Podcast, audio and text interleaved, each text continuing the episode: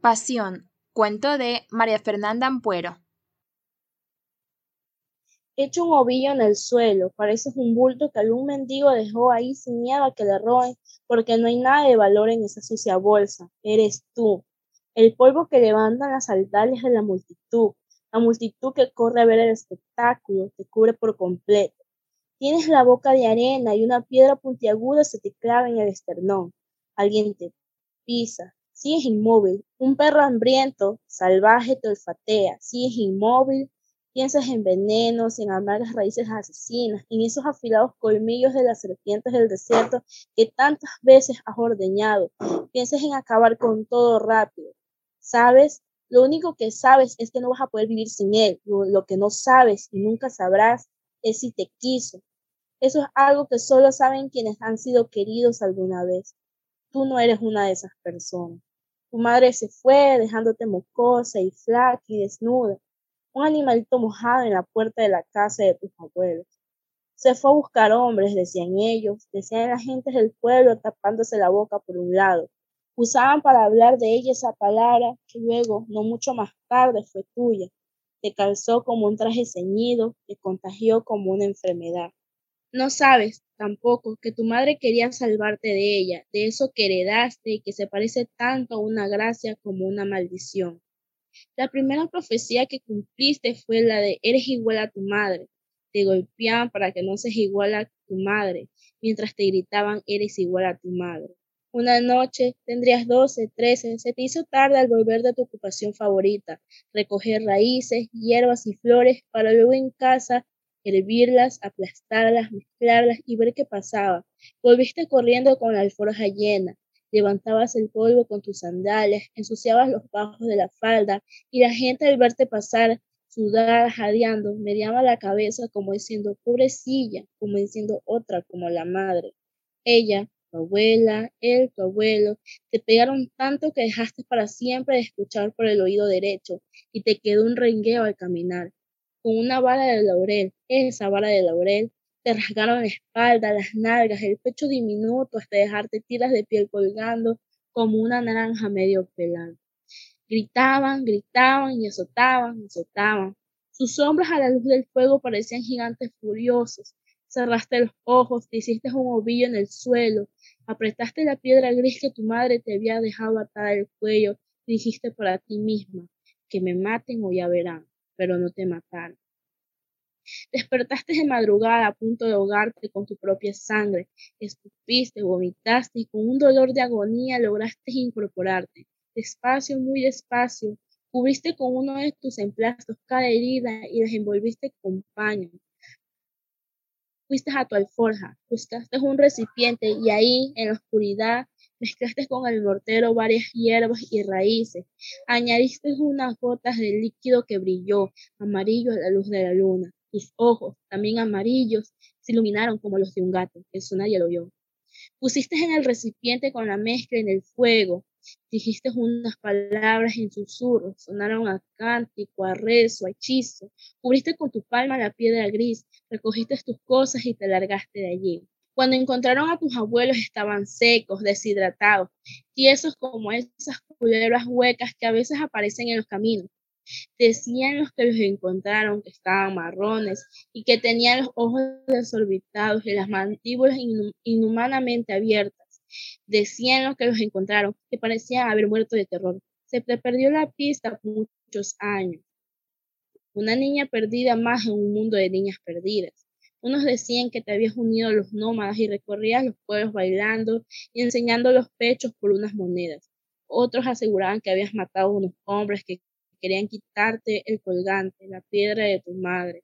Unos más estaban convencidos de que habías muerto leprosa, despedazada y sola, que alguien que conocía a alguien, que conocía a alguien, te había visto agonizar en un leprosario, encerrada en una mazmorra con otros asesinos, bailando sin ropa ante hombres excitados. En realidad, su vida no le importaba a nadie y lo único que querían saber era qué diablos le habías hecho a tus abuelos para que amanecieran secos como ramas. Te empezaron a llamar también otra cosa, como a tu madre.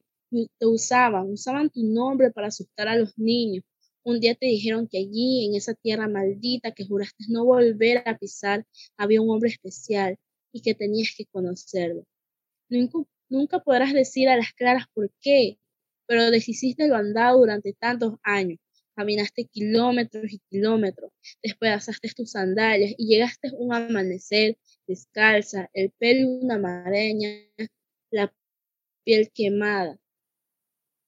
Él parecía estar esperándote. Pidió una palangana de agua limpia y se hincó a lavarte con una delicadeza casi femenina, los pies llagados y sucios. Nunca podrás decir a las claras por qué. Tal vez porque ese fue el único acto de ternura que te habían dedicado a ti, natura del golpe, hija de la brutalidad, princesa de las noches que terminan con las mujeres malheridas. Pero en ese instante tomaste la decisión de darle tu vida y hacer lo que quisiera, lo que sea, de ser barro en sus manos, suya, su esclava. Él te preguntó tu nombre y lo repitió con una dulzura que te hizo llorar, las primeras lágrimas, tus lágrimas, niña, que se volverían leyenda. Entonces extendió su mano y te la secó y te dijo, sí, no te lo inventas, lo dijo, que te quería, dijo, te quiero. Ya no había vuelta atrás, la huérfana, la humillada, la maltratada, la tullida, la medio sorda, la puta, la asesina, la leprosa, no existían ya, nunca más existirían. Eras tú frente a él, y tú frente a él eras una mujer extraordinaria, la mejor de las mujeres. Y si un perro, que es un ser de poco entendimiento, Sigue fielmente a quien le acaricia la cabeza y el lomo. ¿Cómo no ibas tú a seguirlo a él hasta el mismísimo infierno? ¿Cómo no ibas a hacer hasta lo imposible por hacerlo feliz, por ayudarlo a cumplir sus promesas? Así como un perro agradecido, te sentabas a sus pies a mirarlo, a escucharlo arrobada, loca de amor, como si de su boca salieran uvas, miel, jazmines, pájaros. A veces Mientras él contaba sus dulces historias de pescadores y pastores, tú apretabas la piedra gris de tu pecho y aparecían 20, 30, 40 personas más escuchando como tú, con devoción infantil, como si fuera un mago, como si de su boca saliera miel, pájaros. Sabías que eso lo hacía feliz. De pronto fueron muchos los que lo seguían. Él cambió. Los cuentos se volvieron recetas, las anécdotas mandatos. Empezó a hablar de cosas que no entendías, que en realidad nadie entendía cosas mágicas, santas, tal vez sacrilegios. A ti nada de eso te importaba. Los otros ya no te dejaban tocarlo, salvo la túnica, las sandalias. Ni él visitaba tu tienda con tanta frecuencia, con tanta urgencia. Te quedaba la memoria de su olor de hombre del desierto que no se iba de tu nariz, de tu cuerpo, de tu vestido.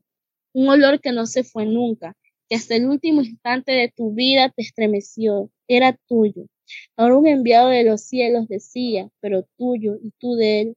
Por eso prestaste la pierna de tu cuello cuando se quedaron sin vino aquella boda. Ahí hiciste aparecer pescado y pan donde no había más que piedras y arena, porque en tu soledad aprendiste a que te obedeciera el agua, las piedras, la arena. Por eso también aplicaste, sin que nadie te viera, sin que nadie quisiera verte, ungüento en los ojos blancos del mendigo que los abrió y dijo, milagro. Y te metiste escondidas en el sepulcro de aquel hombre para llenar sus pulmones muertos del saumerio de la vida. Entonces invocaste fuerzas que no debías. La muerte es la muerte, pero ya era demasiado tarde para reemplazarte. Y lograste que el cadáver se levantara, que anduviera y que él se llenara más cada día más de gloria pero eso no le ibas a permitir que se muriera, no que se dejara matar, eso no le ibas a permitir. Trataste de impedírselo, le hablaste del ungüento, de las piedras que fueron alimento, del vino que era agua, de los ojos blancos, nulos, de aquel mendigo, del cadáver que anduvo, de la piedra que llevas en el cuello, de las fuerzas que invocaste, infinitamente más poderosas que tú y que él, pero no te creyó. Te apartó de su lado con violencia, él con violencia, y te caíste desde el suelo. Lo miraste y viste a Dios. Ese hombre era tu Dios. Y te llamaste mentirosa, te llamaste embustera, te llamaste loca. Y él te dijo, Apártate de mi vista, mujer. Si un perro permanece en la puerta del que le da un mendrugo de pan y muestra los colmillos, dispuesto a despedazar a cualquiera para protegerlo, ¿Cómo no ibas tú a defenderlo hasta de sí mismo, de su propia convicción?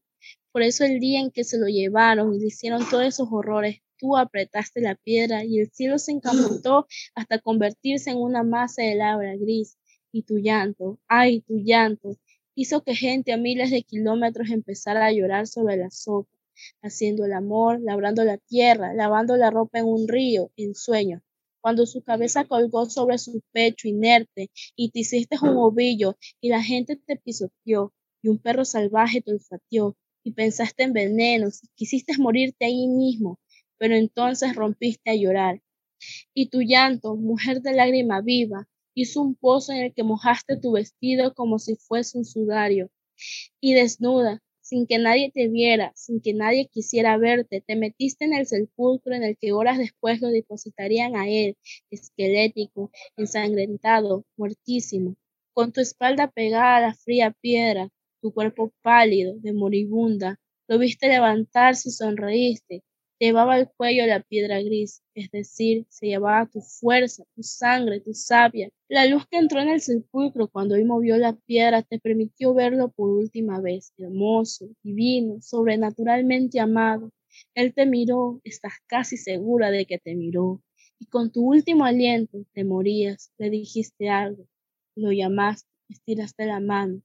La palabra amor se colgó del techo como una estalactita, pero él siguió caminando al encuentro de sus fanáticos que gritaban, se tiraban a la arena de rodillas, se cubrían los rostros con las manos y no volvió la vista atrás.